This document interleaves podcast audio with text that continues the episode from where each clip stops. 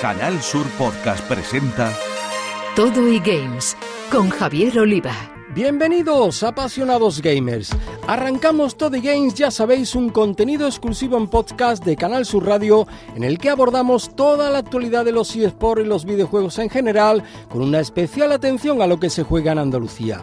Lo hacemos con dos de los mayores expertos en la materia que tenemos en nuestra tierra, como son José Manuel Fernández Speedy y Jesús Relinque Pella. Compañeros, amigos y especialistas, un placer teneros de nuevo en Todo Games. Y de milagro, porque con el viento que hace. bueno, con ciclogénesis seguimos jugando, ¿eh? bueno, pues con eso, con lluvia, con sol, con lo que haga falta, tenemos preparadas muchas cosas interesantes, así que vamos ya con nuestro sumario.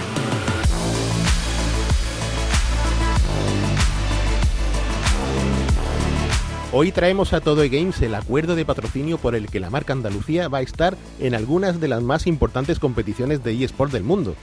Y para contarlo conectaremos nada más y nada menos que con Alberto Guerrero, jefe de eSport de Riot Games en Europa, Oriente Medio y África. Ya sabéis, la compañía propietaria de League of Legends y Valorant, los dos videojuegos más importantes en el mundo de la competición.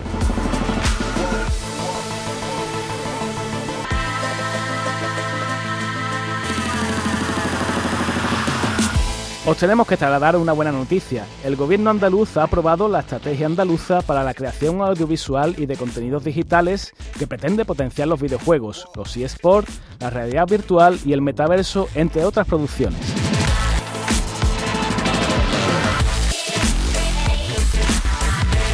Nos visitará un ya buen amigo de Toddy Games, el investigador sobre videojuegos gaditano Guillermo Paredes Otero, que acaba de publicar un nuevo libro, El periodismo de videojuegos en España, ecosistema mediático y tendencias de una especialización cultural.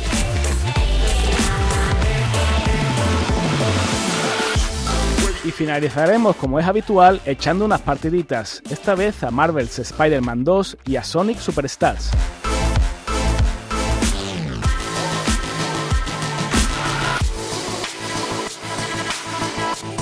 Todo y Games.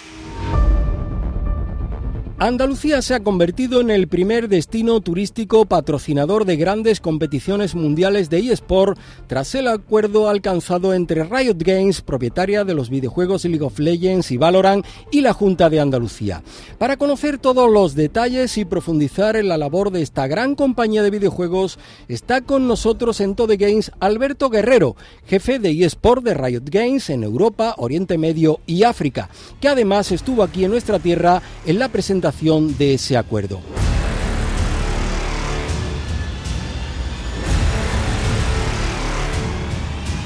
Amigo Alberto, ¿qué tal? ¿Cómo estás? Hola, buenas. ¿Qué tal estáis? Pues muy bien, deseando que nos cuentes, bueno, pues todo lo que dio de sí ese acercamiento, ese encuentro con la Junta de Andalucía para ese patrocinio. Lo primero que queremos saber es eh, cómo fue ese, ese acercamiento.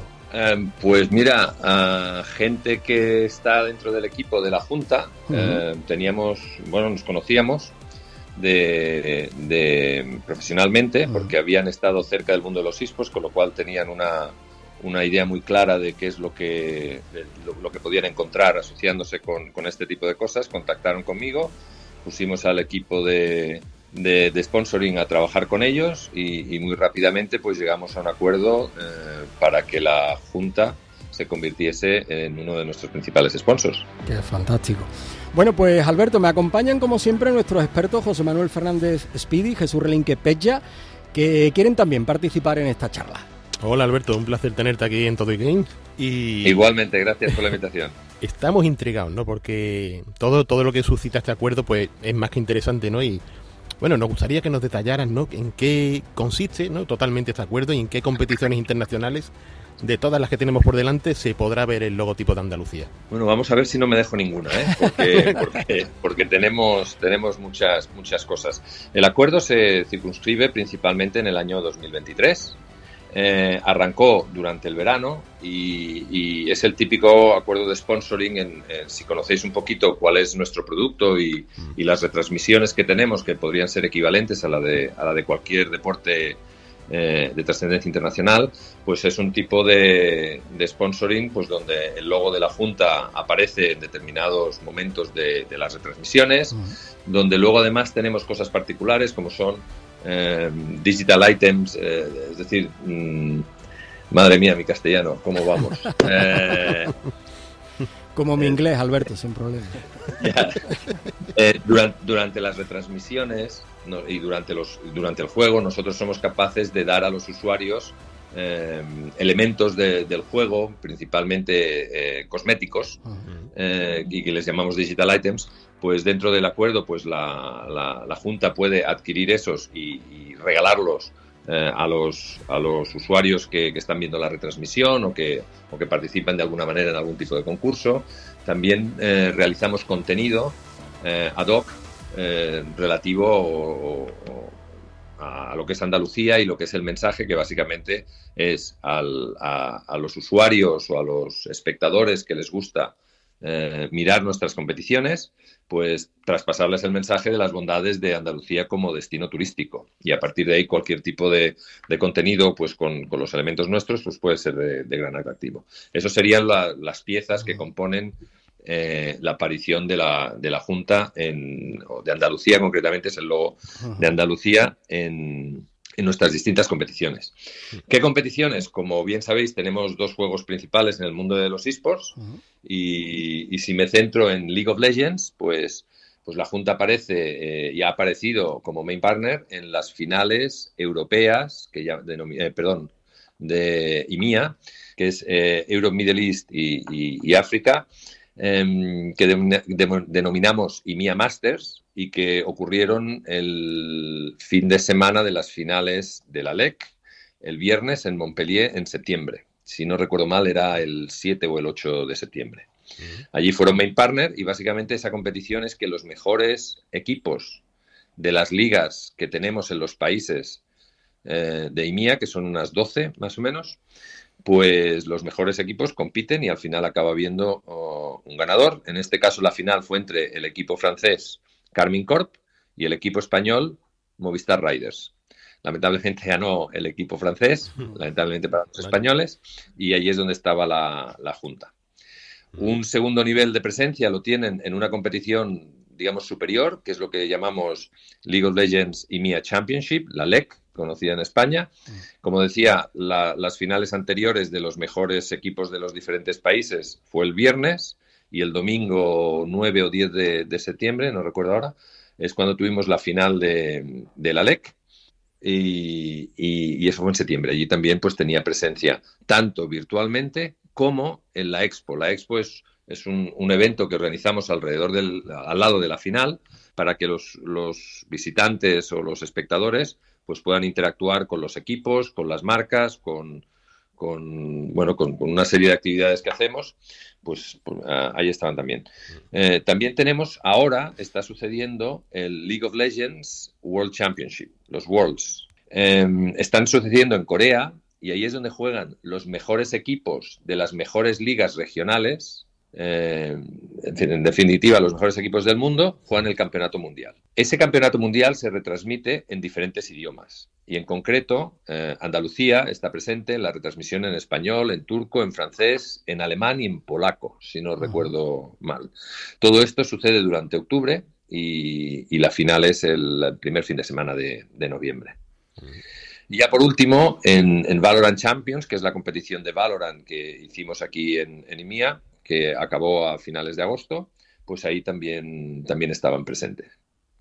Y luego hay algún otro tipo de colaboración más en, algún evento muy, muy puntual, pero básicamente ha sido un, desembarco, eh, digamos, muy, muy transversal en, todas las competiciones que teníamos disponibles prácticamente en, ese, en esa segunda mitad del año. Alberto, acerca de lo que gana la marca Andalucía y lo que gana Riot Games en esta asociación, que, puede ser calificada quizás como simbiosis, ¿qué, nos podrías contar sobre ello? Bueno, para nosotros eh, el contar con, marcas o entidades que están presentes en, otras, eh, digamos, en otros ámbitos o, en el deporte tradicional, digamos que no son marcas endémicas muy, muy directamente asociadas con el mundo del videojuego, pues es un lujo contar con, alguien que se preocupa por estar cerca de, por ejemplo, los Grammy o, las carreras de MotoGP, pues, pues, pues es algo que nos, nos, gusta mucho.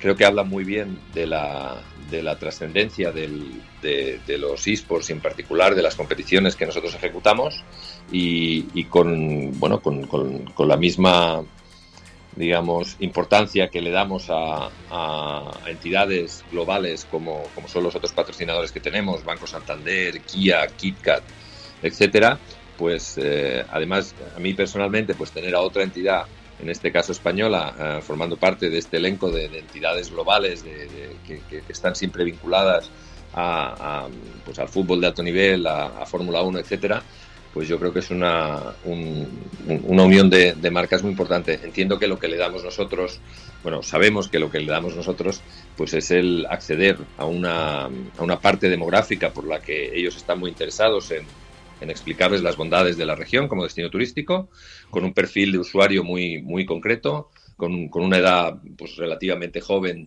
eh, pero con poder adquisitivo, con, con, conocimiento internacional, con bueno, pues unas características que tienen nuestros espectadores que son, pues que son de interés para muchas marcas y entre ellos, pues, pues para Andalucía.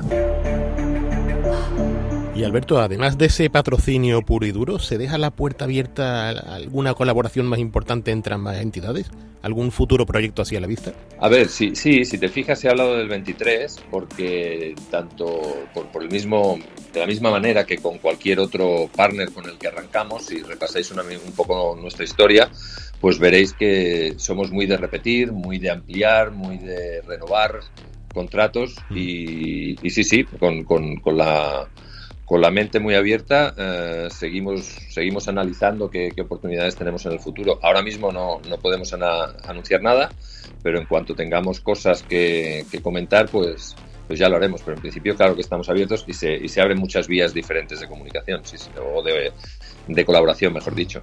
Eh, Alberto, en Andalucía tenemos a nuestro Giant de Málaga, equipo referente en España de los eSports, al que precisamente Riot Games eligió como uno de los 30 en el mundo para participar en la Valorant Champion Tour.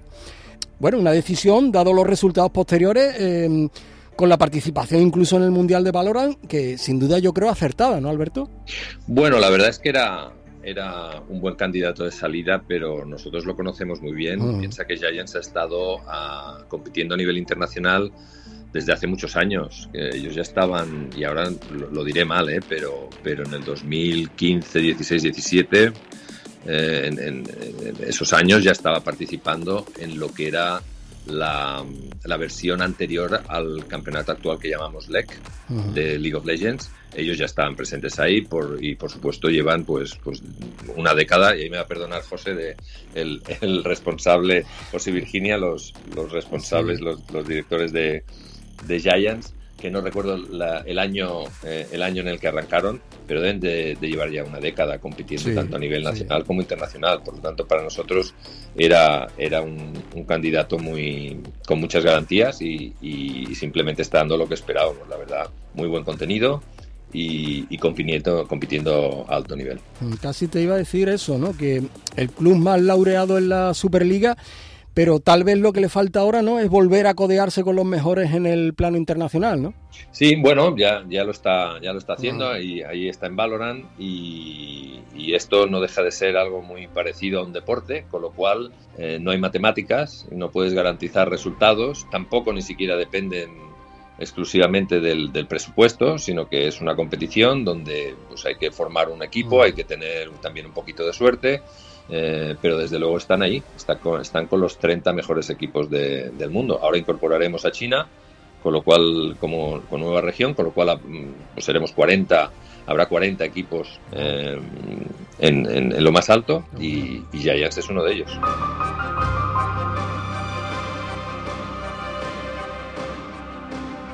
Todo y Games.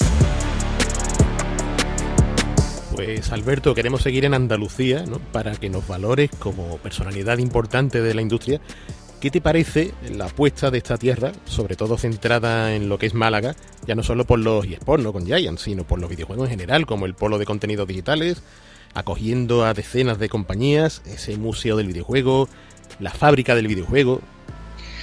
A ver, eh, la verdad es que Andalucía, en particular Málaga, eh, que, conozco bastante bien, está muy bien posicionada. Yo incluso personalmente recuerdo que el primer ciber al que, al que fui fue en Málaga y eso debía ser en 1999 por ahí. ¿Qué tiempo? Que se llamaba, se llamaba Confederación y, y lo visité allí pero desde tener el evento Gamépolis, que, lleva ya ah. muchos años, eh, el polo que yo visité por primera vez en cuanto fui responsable de, la, de Riot Games en España, pues, pues una de las cosas que hicimos es intentar llegar a acuerdos con, con diferentes, diferentes organizadores de torneos para formar lo que ahora se llama y se dio a conocer enseguida como Circuito Tormenta y uno de los primeros stops ahí en el 2018 fue en el Polo con, con la gente que organizaba competiciones allí misma, allí mismo. Y, luego tenemos pues tanto los equipos, no, no solo Giants, ha habido algún que otro por la zona, por Granada y demás que, que ha funcionado muy bien. Eh, las instalaciones de Giants, por ejemplo, no, no, sé si habéis tenido la oportunidad de verlas, pues son, son ejemplares, están al, al, nivel más alto comparado con cualquier otro equipo de, de ámbito internacional. Eh, y todo ese conjunto de cosas hace que, que bueno, pues dejan a, Andalucía, en particular Málaga, que es la parte que yo más, conozco vinculada a los videojuegos, aunque sé que hay un que hay un clúster bastante importante en Sevilla también de videojuegos móviles, eh, con, compañías allí que en, su momento es verdad que visité, Genera y demás, ahora mismo no, no, no estoy muy al tanto de las compañías de desarrollo, pero, pero hay también un, un buen grupo de, de emprendedores y de empresas ya consolidadas por la zona.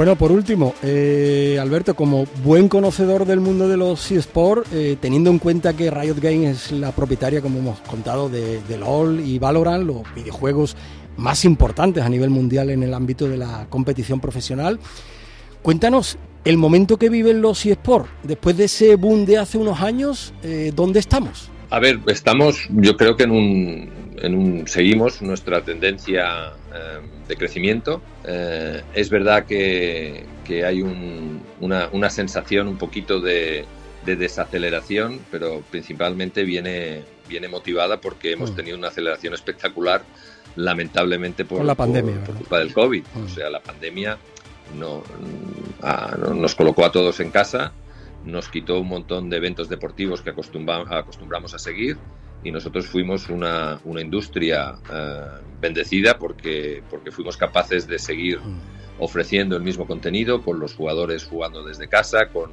con nuestros equipos técnicos operando desde, desde casa y creando el producto desde casa. Imagino que algo similar a lo que, no sé, las televisiones o las radios también habríais, habríais sufrido un poquito de, un poquito de, eh, de doping en este sentido porque, porque nuestra audiencia está cautiva y, afortunadamente éramos capaces también nosotros pues, pues de contribuir a ofrecer una, un entretenimiento que era más que necesario durante la época. Entonces eso es verdad que elevó y, mm. mucho eh, pues todos los datos de audiencia y demás.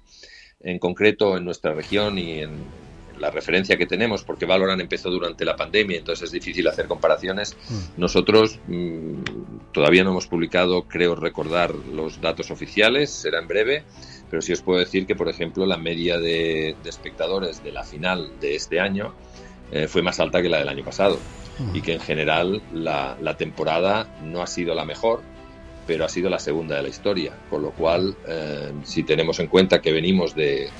Eh, de, esas dos temporadas, casi tres, eh, impactadas con el COVID, me parece que son números muy, muy buenos. Tenemos además, pues, pues eh, todos estos equipos que se están consolidando. Tenemos Giants, pero también tenemos un par más de equipos españoles. Tenemos eh, Carmine Corp en Francia, tenemos G2 y Fanatic que, que, históricamente siempre han estado ahí, que se están convirtiendo en clubes de referencia y que cada vez se parecen más en su relación con los espectadores a, a clubes centenarios de deportes, que donde ya pues tienen su afición, su afición que empieza, empieza a incluir en algunos momentos a casi a dos generaciones. Estamos ya con 10 años de, recorrido, aunque algunos de los equipos, como Fanatic, por ejemplo, Fanatic yo lo conocí por primera vez en el año 2005, que no es que solo empezase con League of Legends, ya, ya, ya estaban compitiendo eh, hace, hace bastante más, ¿no? Entonces, yo diría que la salud es buena, eh, venimos de, un pequeño resfriado, eh, pero desde luego con mucho optimismo y, seguimos creciendo. Y me remito a los Wolves que, vais a ver el, el, impacto que van a tener eh, en las próximas semanas.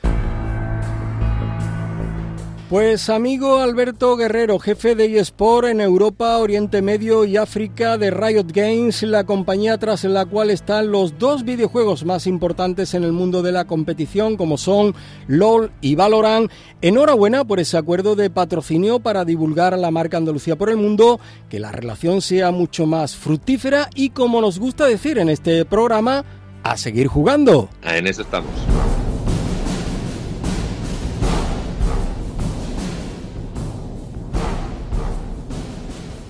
Todo y Games. En cuanto a las noticias, comenzamos con la aprobación de un acuerdo beneficioso para las empresas andaluzas del ocio electrónico. Es así, ¿verdad, Pella? Así es, eh, una buena noticia que detallamos a continuación, ¿no? porque en concreto ha sido a mediados de octubre del presente año cuando el Consejo de Gobierno ha aprobado la llamada Estrategia Andaluza para la Creación Audiovisual y de Contenidos Digitales que ha sido coordinada por la Agencia Digital de Andalucía. Un documento que, bueno, pretende atender a las nuevas fórmulas de creación y consumo de contenidos. Y aquí están metidos, pues, por supuesto, los videojuegos, están los eSports, está la realidad virtual, el metaverso y otras muchas más, ¿no? Eh, podemos comentar que en la rueda de prensa posterior a la reunión del Consejo de Gobierno, donde se aprueba esta estrategia, bueno, pues el consejero eh, Antonio Sanz expone que esta nueva estrategia será clave para adaptar al sector eh, al nuevo contexto digital, multidispositivo, interactivo y móvil. Quieren convertir a Andalucía en lo que sería el platón natural de Europa y en la capital audiovisual porque, bueno, como se dice, ¿no? Esta comunidad tiene las mejores condiciones, las mayores horas de sol, en fin, entornos naturales, lo que, lo que escuchamos siempre, ¿no? Eh, inigualables y únicos, eh, la costa, el mar y por supuesto eh, los mayores y más ricos patrimonios históricos y, culturales. Que todo esto, bueno, pues suena de maravilla y, ya sabemos, ¿no? Que aquí en Andalucía que se vive de lujo, que tenemos horas de sol a rabiar, incluso en pleno otoño, aunque ya por, por fin está, está llegando el, mal tiempo, ¿no? Eh, pero en fin, lo que queremos quedarnos de todo esto es que, que queremos que se fomenten acciones para lo que sería eliminar toda esa burocracia que muchas veces impide o, bueno, pone trabas para que las empresas que se dedican al ocio electrónico eh, puedan obtener ayudas para su desarrollo. Desde luego, si se consigue esto, será una noticia brutal.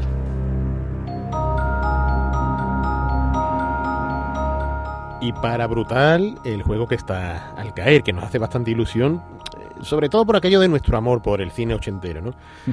Y es que las compañías Tejon y Nacon, esa dupla que nos trajera hace no demasiado tiempo aquel Terminator Resistance, que estaba bastante bien, ¿no? Una recreación muy loable, ¿no? De la franquicia Terminator.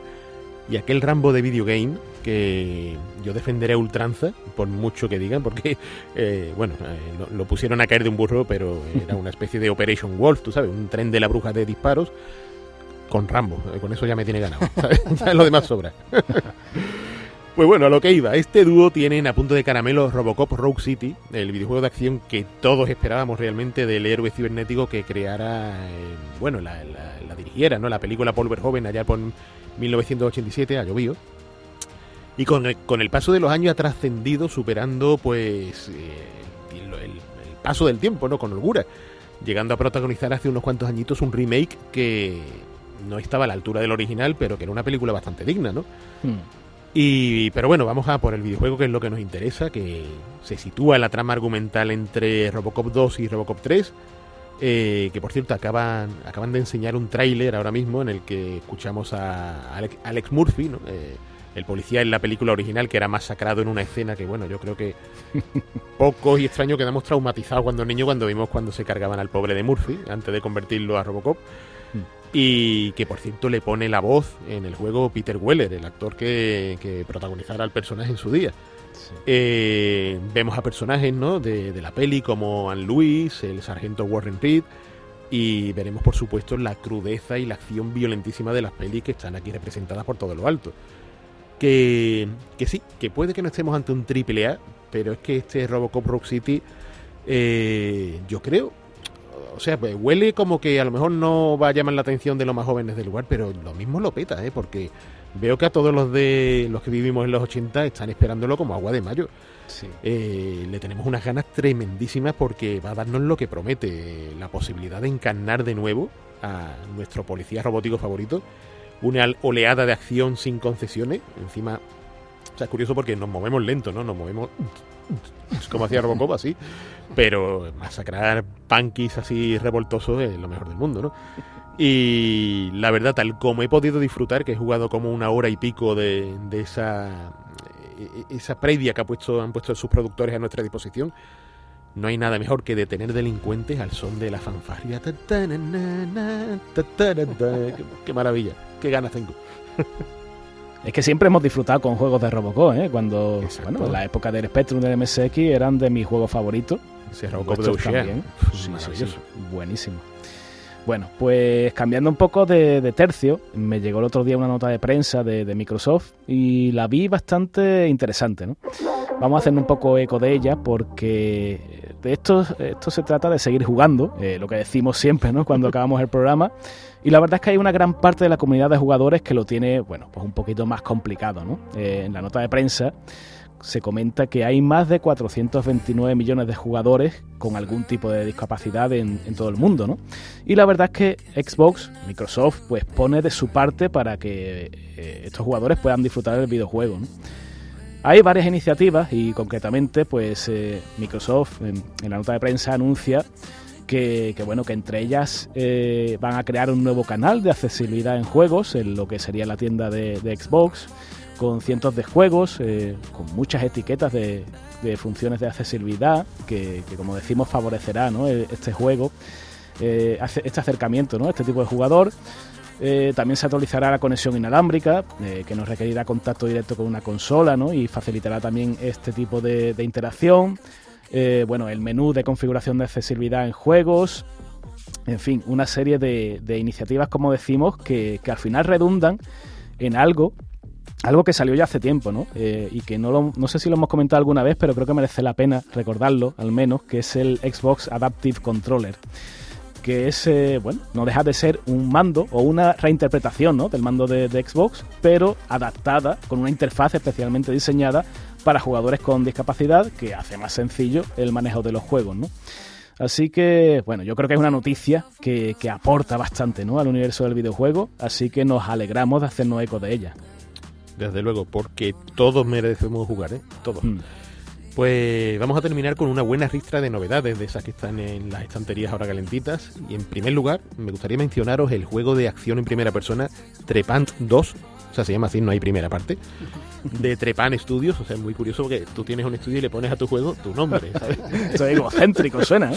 Es maravilloso. Esto pasaba con Jagger, con la empresa alemana también, que, que, le puso a su juego Jagger. ¿sabes? Pero en fin, eh, estamos ante un juego que bebe absolutamente de, aquel lejano Fear de Monolith Productions, que sacará en 2005, y que, ojo al dato, este Trepang para el que esto suscribe, los mejores tiroteos que me he echado a la cara en años. en un juego, ¿no? Es un juego, es un juego.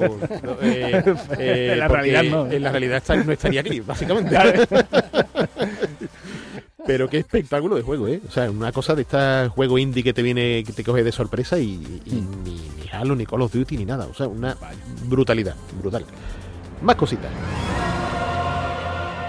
Por fin ha salido al mercado este nuevo Lords of the Fallen, una especie de reboot del juego del mismo nombre que publicara Deck 13 en 2014 y que de nuevo mimetiza las maneras de Dark Souls y toda esta playa de juegazo de espada y brujería que tanto le gustan a Pella. Me encanta. Como no podría ser de otra manera, eh, por eso mismo le gustan tanto. Estamos ante un juego difícil, difícil hasta la médula. O sea, podemos decir que tiene el punto de injusto por momentos, pero que está desarrollado con sumo gusto, ¿no? Con unos gráficos de UPA, una banda sonora orquestal que parece anunciar el, el apocalipsis. Y, y, en fin, un título muy frustrante, pero muy viciante y que la mitad de su equipo de desarrollo es español. O sea, esto es muy digno de mención.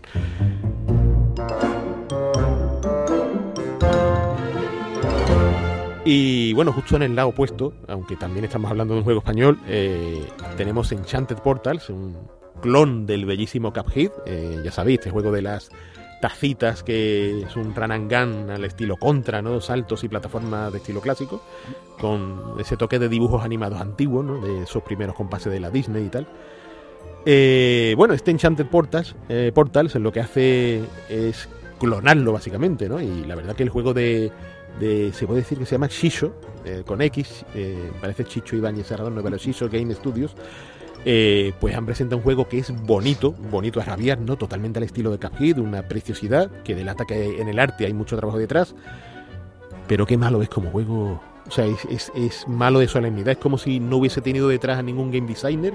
Malas mecánicas, niveles repetitivos, aburrido más no poder, decisiones de control que no se entienden, no nefastas totalmente. Puede que lo arreglen a base de parches, de hecho lo están intentando, están haciendo cositas, pero la decepción que nos hemos llevado ha sido de todo menos encantadora. Los juegos malos también tienen derecho, ¿no? Yo lo he comprado, o sea que eso lo digo todo.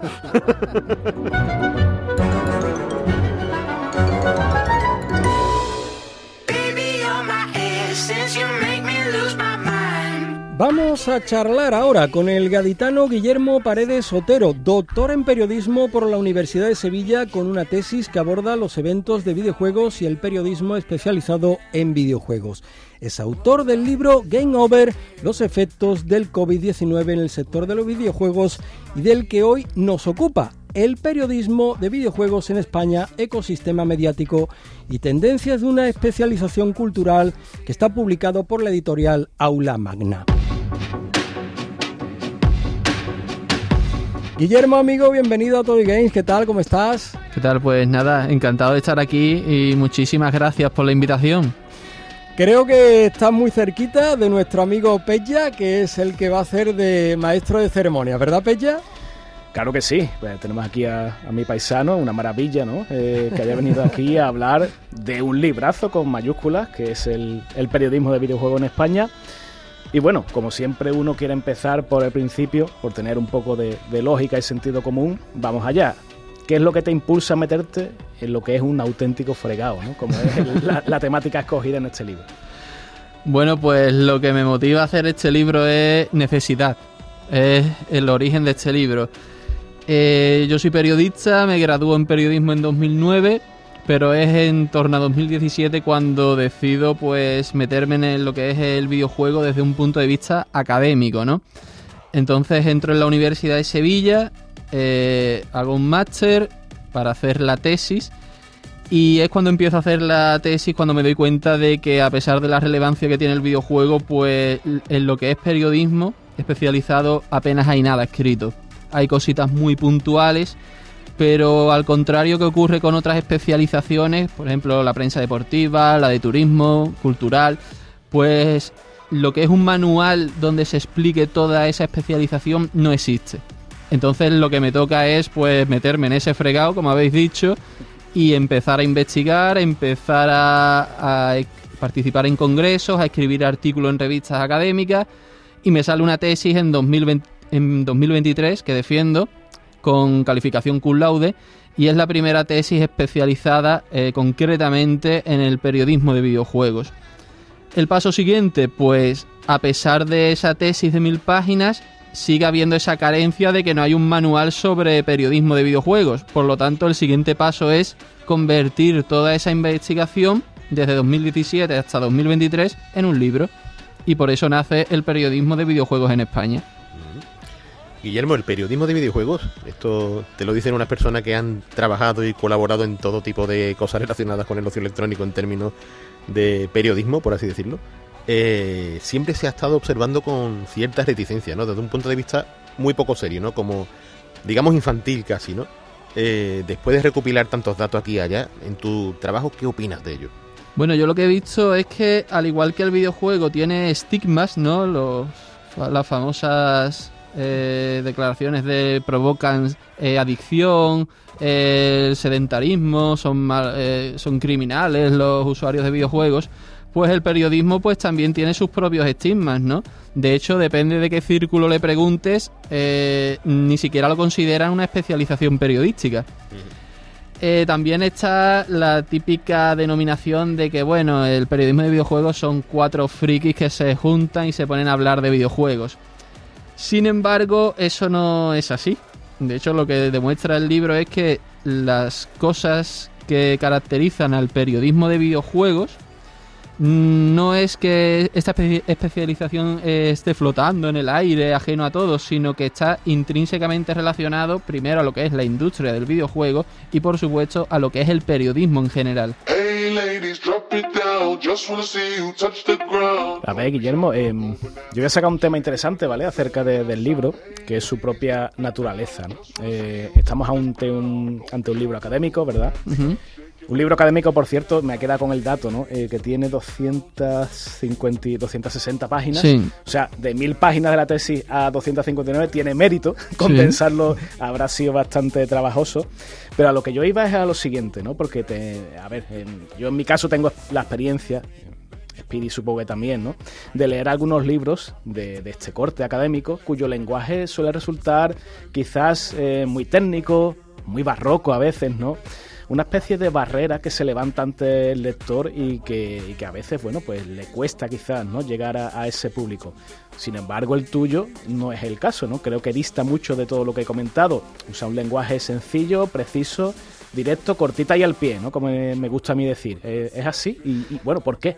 ¿Por qué lo has usado así? Bueno, en primer lugar me alegro de que te haya gustado cómo he escrito el libro. Eh, eso ya me motiva muchísimo a continuar. Y bueno, pues es como dice, eh, parece que cuando uno dice libro académico, mm, echa para atrás a, quien lo oye. Dice, uff, verá tú qué tostón me voy a tragar, esto no va a haber ni por dónde cogerlo. Sin embargo, la idea es que este libro, a pesar de que eh, investiga de forma académica eh, un tema, como es el periodismo de videojuegos, la idea es presentarlo de forma accesible. ¿Cómo se presenta? Pues a ver, mm, sí que tiene muchos datos, eh, pero también está escrito de una manera pues coloquial, ¿no? Eh, también tiene mucho, muchos enlaces, por ejemplo, si me pongo a escribir sobre determinadas revistas, pues te voy a, voy a, voy a interactuar con ese lector diciéndole, pues mira, si quieres saber cómo es realmente esa revista, aparte de lo que estás leyendo, métete en este enlace y te vas a, y vas a acceder a todo el catálogo, ¿vale? Es esa forma de, de tener esa cercanía con el lector que dicho además, el periodismo de videojuegos vive de tener esa cercanía con, los lectores y con la audiencia.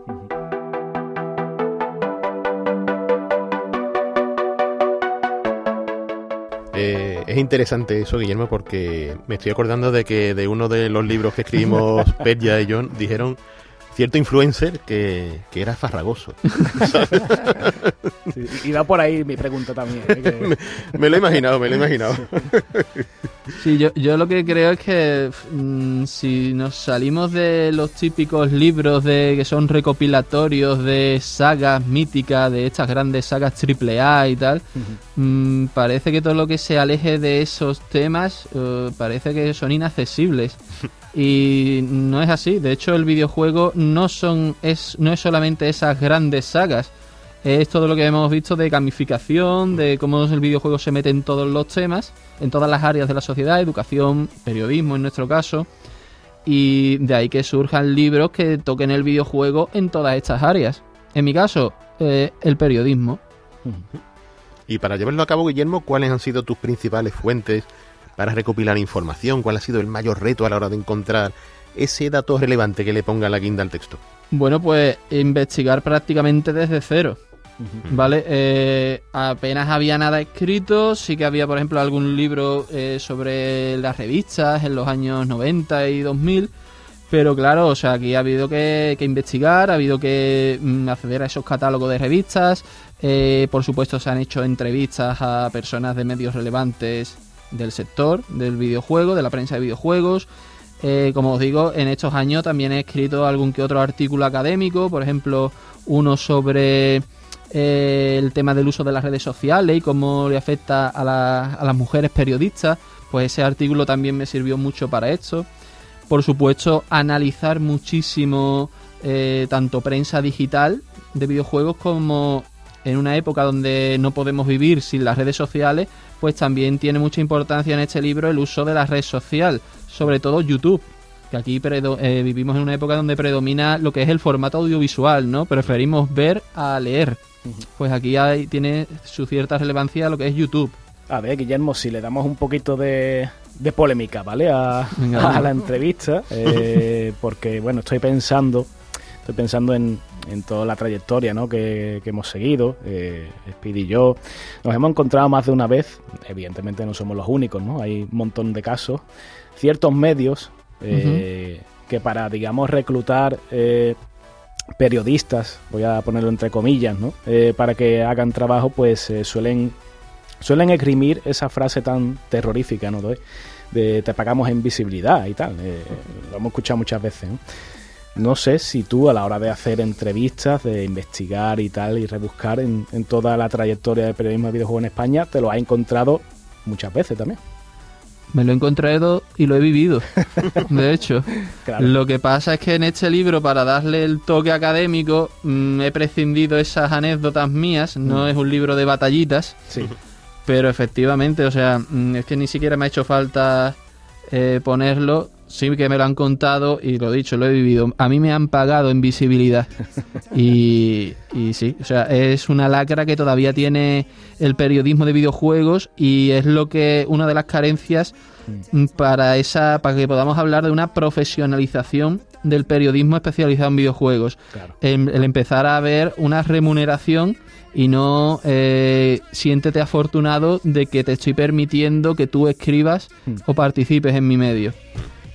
Sí, le dieron la vuelta, pero bien, la, la excusa es, es fabulosa. Yo para tener visibilidad me pongo camisas coloridas hawaianas, que es lo mejor, no paso desapercibido.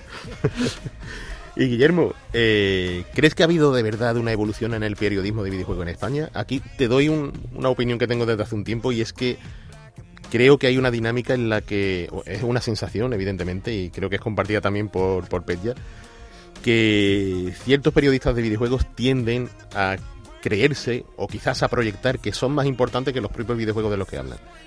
Y eso es algo que, Mm. que en fin, que, que casi molesta. Sí, yo, yo he tenido también esa percepción Sí, de que está el ego de aquí estoy yo. exacto. Y, y tenéis que dorarme la píldora. Aquí estoy, yo soy aquí lo máximo y también medios. Eh, lo que he visto, eh, quitándome de estos, de estos, estas personas, es que eh, primero la concepción del videojuego, del periodismo de videojuegos sigue siendo la misma, es decir, servir de guía de compra para ese usuario que quiere saber qué llega al mercado y si merece la pena o no adquirirse. Eso sigue siendo así. Lo que, ha lo que pasa es que ha cambiado el formato. ¿no? Eh, antes pues solamente eran las revistas, pero ahora tenemos pues las páginas web, tenemos los canales de YouTube, las retransmisiones en Twitch, o sea, tenemos una amplia variedad de formatos. A esto hay que sumarle mm, que hay un periodismo especializado paralelo que se aleja de toda esta inmediatez, de toda esta mare magnum de tenemos que ser los primeros en publicar, tenemos que llegar a miles y millones de usuarios para conseguir publicidad, etcétera.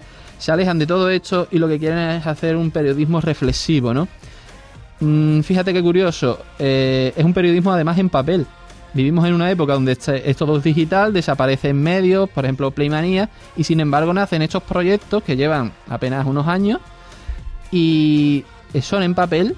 eh, la gente se tiene que suscribir, o sea, es pagando, pero la gente lo hace. ¿Por qué? Porque te ofrecen un, un proyecto diferente.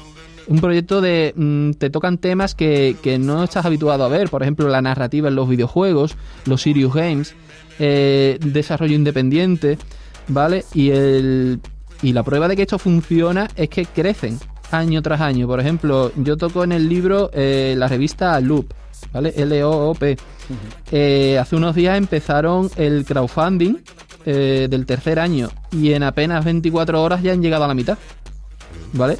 Entonces es una prueba de que la gente quiere leer, o sea, periodismo de videojuegos en papel, pero eso sí, tiene que ser un contenido diferente. Si quiere, si, si quiere pagar, me tienes que ofrecer algo que no pueda ver, por ejemplo, en internet. Claro. A ver, Guillermo, eh, llegando un poco ya al final y recopilando, ¿no? Eh, has pasado por analizar los efectos de- del COVID en el sector de los videojuegos, un tema interesante y a la par, bueno, espinoso, ¿no? Podría decir lo mismo para el periodismo de videojuegos en España, ¿no? Eh, había ese vacío que tú cubres eh, con, con toda esta información y que también, bueno, pues eh, en ciertos sectores puede levantar ampollas y tal. ¿Cuál es el próximo proyecto? Si se puede contar. A ver, todavía estoy con este, estoy disfrutando de- del lanzamiento de, de este libro que apenas lleva unos meses. Pero proyecto como tal de publicación, o sea, yo voy a seguir investigando, participando en congresos, pero el objetivo es que esto llegue a la universidad. Eh, todavía hay una carencia, si ya había una carencia literaria de literatura académica sobre el tema, eh, tiene que llegar esto a la universidad. Tenemos que empezar a ver el periodismo de videojuegos como una especialización periodística más, que se den clases sobre ellos, sobre sus géneros periodísticos, ¿vale? Y en definitiva que no sea algo así puntual, sino una línea de investigación continua. Y por eso eh, quiero motivar a la gente a que continúe por este camino.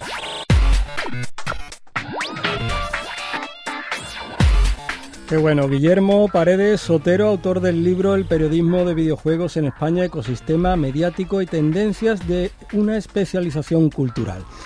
Enhorabuena, amigo, por seguir investigando y buceando en este mundillo que nos apasiona. Y aquí estaremos en Todo Games para seguir dando a conocer todo lo que escribas. Muchas gracias, lo que necesitéis.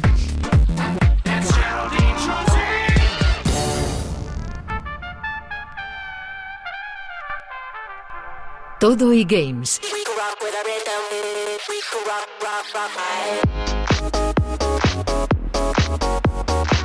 Y la esperada hora de jugar ha llegado. Hoy lo hacemos con Marvel's Spider-Man 2 y Sonic Superstars.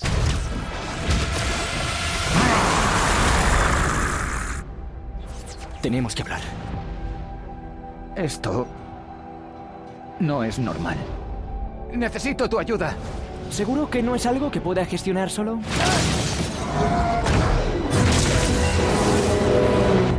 Estoy seguro. Uf, Spider-Man 2, ¿eh? el nuevo videojuego de mi superhéroe favorito, de, aquel del que cojo mi seudónimo precisamente. Pero ojo que antaño, eh, algunos añitos, esta noticia ¿no? de un nuevo juego de, del trepamuros de Marvel, pues no era necesariamente motivo de alegría, ¿no? Eh, cuando Activision, por ejemplo, tenía la licencia, sí que tuvimos algunos juegos buenos, ¿no? Como aquel Spider-Man de la primera PlayStation, que también salió para PC, para Nintendo 64, para Dreamcast, o, los juegazos que versionaban las películas de la trilogía de Raimi, ¿no? De San Raimi. A cual mejor, con un hombre araña que por fin se movía por algo parecido a lo que podía ser un mundo abierto en esa ciudad de Manhattan. Pero después de una época convulsa para el lanzaré de videojuegos, eh, con títulos tirando a discretito, como los basados en las películas estas de, de Amazing Spider-Man, las que protagonizó el bueno de Andrew Garfield, pues llegó Insomniac con los billetazos de Sony, todo hay que decirlo, y el 7 de septiembre de 2018 lanzó para PlayStation 4 un titulazo que aún hoy día sigue siendo impresionante, el primer Marvel's Spider-Man. Solo, solamente por lo divertido y espectacular que resultaba moverte por la ciudad balanceándote entre la araña, ¿no? Solo eso hacía que mereciera la pena, pero es que el juego de principio a fin era una barbaridad, ¿no? Tremendísimo. Y, bravo también por aquella entrega que protagonizó Miles Morales, eh, el otro Spider-Man, ¿no? También de Insomniac y tal. Pero este nuevo Spider-Man 2, Spider-Man, ¿eh? ahora lo he dicho ahí cañito tal, Spider-Man 2, mm, a ver, ¿cómo, cómo lo diría? Eh, si ahora mismo hay un videojuego que puede obligarte a hacerte con una PlayStation 5, es este, así tal cual. Y mira que por aquí han pasado bombas tipo God of War 2 y, el Horizon y cosas así, ¿no? Pero eh, esto ya, ya estamos ante un título exclusivo 100% de PlayStation 5 y se nota. Ofrece todo lo que daba el primer juego y más, como no podría ser de otra manera. Pero es que cuando te pones delante de él, eh, la sensación es de que no has visto nada igual. A pesar de que los mimbres ¿no? y la estructura sea similar al primero, pero es una maravilla eh, por hacer una comparación, aunque las comparaciones son odiosas, que hasta el más puntero de los mundos abiertos de Ubisoft, como ese reciente Assassin's Creed Mirage, parece venir de épocas pasadas cuando lo ponemos al lado del título que nos ocupa, ¿no? Convertirlos en, universos mediocres al lado de esta belleza, ¿no? Del realismo, la, desmesurada cantidad de detalle del Nueva York que propone Insomnia, ¿no? Es una barbaridad. ¿Qué más puedo decir de este juego? Pues que es muy orgánico, ¿no? Es súper fluido, que es lo, más ágil, ¿no? Casi que te puedes encontrar en la actualidad. Que mientras te pones a los mandos de, de, este Spider-Man 2, el mundo exterior parece que, deja de existir, ¿no? Se convierte de nuevo un usuario en el hombre araña, balancearse, planear, ¿no? Que ahora podemos planear bastante por la ciudad. Es una experiencia de las que hacen época. Eh, el sistema de combate clásico tan cómodo como era en, en, el antiguo, ¿no? heredado de aquellos Batman Arkham, aquí se pule, ¿no? Eh, para hacerlo más espectacular y, y, exactamente la palabra, cómodo, ¿no? Es, es, una delicia, ¿no? Que te puedes imaginar así. pegando piñas y lanzando redes contra los maleantes. Eh, la historia te atrapa y no te suelta, ¿no? Con un plantel de personajes mm, tremendo, ¿no? Tremebundo, ¿no? Eh, cameos a más no poder. Es todo lo que un fan del Hombre Araña soñaría, ¿no? Eh, no, no quiero reventaros nada, nada de la historia, eh, porque es una experiencia que merece ser disfrutada de principio a fin sin fisura. De verdad, no veáis long plays de YouTube, disfrutarlo vosotros mismos. Eh, porque la verdad diré que con juegazos como este, eh, todo aquello que hacen algunas otras empresas, ¿no? aquello de comprar desarrolladoras y productoras tirando de masivo talonario, todo esto sigue siendo un, un sinsentido, ¿no? un auténtico sinsentido si realmente no se cuida el catálogo, ¿no? si no se miran las producciones como es el caso, ¿no? como sí hace Sony, que la verdad lleva demostrándonos años y años su buen hacer a estos respectos. Estamos ante el mejor juego de superhéroes, la pregunta del millón. Perfectamente te podría decir que sí. Sí, ¿no? Sí, sí, sí, sí. Sin Bueno. paliativos. Bueno, bueno, bueno. Eh, tengo ganas de probarlo, ¿eh? Y también tenía ganas de probar el, bueno, el juego que, que voy a comentar yo, que en este caso es una novedad, sí, pero es un claro guiño a, los videojuegos del pasado. Un título que sale para todo lo que hay actualmente, ¿no? Sale para Switch, para Xbox, para la One también, ¿eh? No solo para las series. PS4 y PS5 y para ordenadores Windows. Estamos hablando de Sonic Superstars, que bueno, es la nueva aventura de- del personaje más popular de Sega, ¿no? Una apuesta por, por la vertiente más clásica del erizo azul. Ha sido desarrollada en conjunto por el Sonic Team y por Arcest. A ver, un estudio japonés que lo conocemos de, juegos como Balan Wonderworld o ese Mario y Luigi Bowser's Inside Story, ¿no? Para Nintendo. Y la verdad es que hay grandes ilustres en el proyecto, ¿no? Eh, tenemos nombres que provienen de, de la vieja Sega, como Takashi Lizuka, que participase en, en el ya lejano Sonic and Knuckles del 94, o el propio Naoto Oshima, que es, bueno, es el presidente, ¿no? Actualmente de, de Arces, de, quien ha hecho el juego, y que, bueno, que se le considera uno de los grandes artífices, uno de los padres, podríamos decir, de- del Sonic clásico, ¿no? Pero es que Sonic Superstar es eso, es un clásico, es un regreso al pasado, el juego se maneja, se observa eh, y, da eh, todas las sensaciones de los viejos títulos de Mega Drive o de Mega CD, ¿no? De- del personaje. Sigue mm, claramente la estela del juego que salió ya hace unos cuantos años, ese Sonic Mania, que, que fue una especie de punto de inflexión, ¿no? Porque yo creo que, que llevamos una temporada de juegos de Sonic que a cada cual peor, ¿no?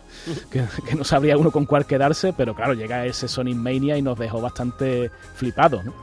Y este, bueno, este juego pues creo que sigue esa estela que juega eh, con las dos dimensiones, con ciertos matices, ¿no? Porque hay veces que hace ciertos truquitos, ¿no? Donde Sonic va hacia, hacia el fondo de la pantalla y parece que es tridimensional.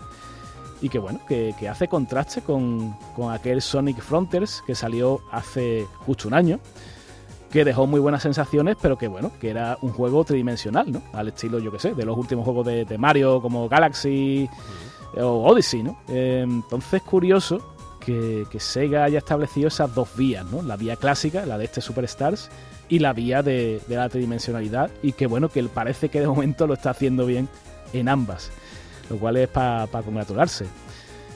Eh, ¿Qué tenemos en el juego? Pues tenemos eh, para elegir a los cuatro típicos personajes, quizás los más famosos ¿no? de la saga. eh, son Sonic, Tails, Knuckles y, Amy Rose. Hay algún desbloqueable, ¿no? Eh, sorpresa que irá apareciendo conforme avancemos en, el juego. Y la jugabilidad, bueno, pues eh, muy de vieja escuela, ¿no? Vertiginosa, desafiante, velocidad a tope. Hay veces que hay tiempo para la exploración y esto está chulo porque podemos ir descubriendo objetos escondidos si, si dejamos de ir para adelante y al botón, ¿no? Lo típico que decimos, ¿no? Sin, sin mirar atrás. Y oye, hay ciertos momentos, yo diría que de maldad, ¿no? De, mala leche directamente, de, de veces que tiene que ajustar el salto eh, a tope para no tener que retomar la fase desde el punto de control. O incluso hay jefes finales que también tienen bastante malaje, ¿no? Eh, tienen patrones definidos con, con mucho arte y que son un desafío, ¿no? Un desafío que, que, bueno, que es verdad que mm, se rebaja un poquito porque aquí tenemos vidas o continúes, como queramos llamarlo, eh, infinitos, ¿no? O sea, si nos matan, volvemos al punto de control una y otra vez sin, sin posibilidad de que, bueno, de que se nos borre la partida o tengamos que iniciar todo desde el principio, ¿no? Y bueno, ya para completar un poco el, el, análisis, pues hay que decir que el diseño de los niveles yo diría que es un claro homenaje a los clásicos, a esos Green Hill, a esos Casino Night de, de toda la vida que, que les sonará a los fans de Sonic, Pero bueno, no son estos escenarios, no son parecidos, están inspirados en ellos y el, ojo clínico, ¿no? El ojo experto del fan de Sonic los va a reconocer rápidamente en lo que es una decisión de diseño pues muy inteligente, ¿no? Yo creo que, lejos de copiar, clonar lo que ya conocemos, se han inspirado y lo han eh, desarrollado y evolucionado. Y por último hablar también del tema multijugador, que bueno, yo creo que es interesante, es curioso, se ha quedado quizás en una anécdota al final, ¿no? Eh, al lado del, modo historia que es la, el modo estrella, ¿no? Pero hay que comentarlo, ¿no? Hay que decir que si tenemos a tres colegas, nos lo llevamos a casa, podemos jugar los cuatro a la vez oh. en un solo monitor. A ver, eh, imaginaos por un momento la jugabilidad de Sonic, pues rapidísima y tal, ¿no? Eh, se forman unos pifostios, unos atascos curiosos, claro. Es que es normal, porque no estamos... A ver, lo voy a comparar porque, porque es lógico compararlo con, con los Marios, por ejemplo, eh, los New Super Mario, que podíamos jugar cuatro en, en Wii U, en Wii, en Switch. Y claro, ahí la jugabilidad, el ritmo, el tempo es mucho más pausado. Y aquí es eh, frenético, con lo cual es, complicado ¿no? de, manejar, pero bueno, no deja de ser una posibilidad que está ahí para quien lo quiera probar. Y después también está el modo online batalla, este sí es, multijugador, podemos jugar con, otros jugadores de, cualquier parte del mundo. Y ahí hay una cierta, eh, un cierto compendio de, competiciones, ¿no? Eh, a ver quién acaba primero una fase, a ver quién sobrevive en una escena ¿no? donde hay muchos enemigos, a ver quién queda el último en pie. Y esto está curioso, esto le da frescura ¿no? a un juego que al fin y al cabo, pues eh, lo mejor que tiene también es lo peor, que es em, rememorar los clásicos, ¿no?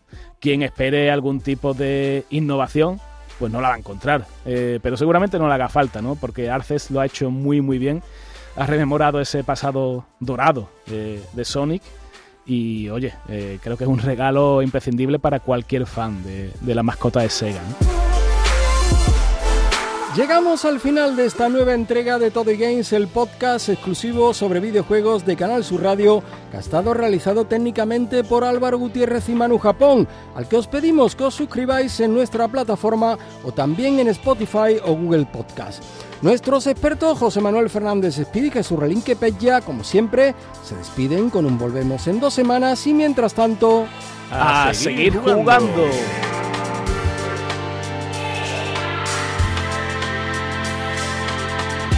En Canal Sur Podcast han escuchado todo e-games con Javier Oliva.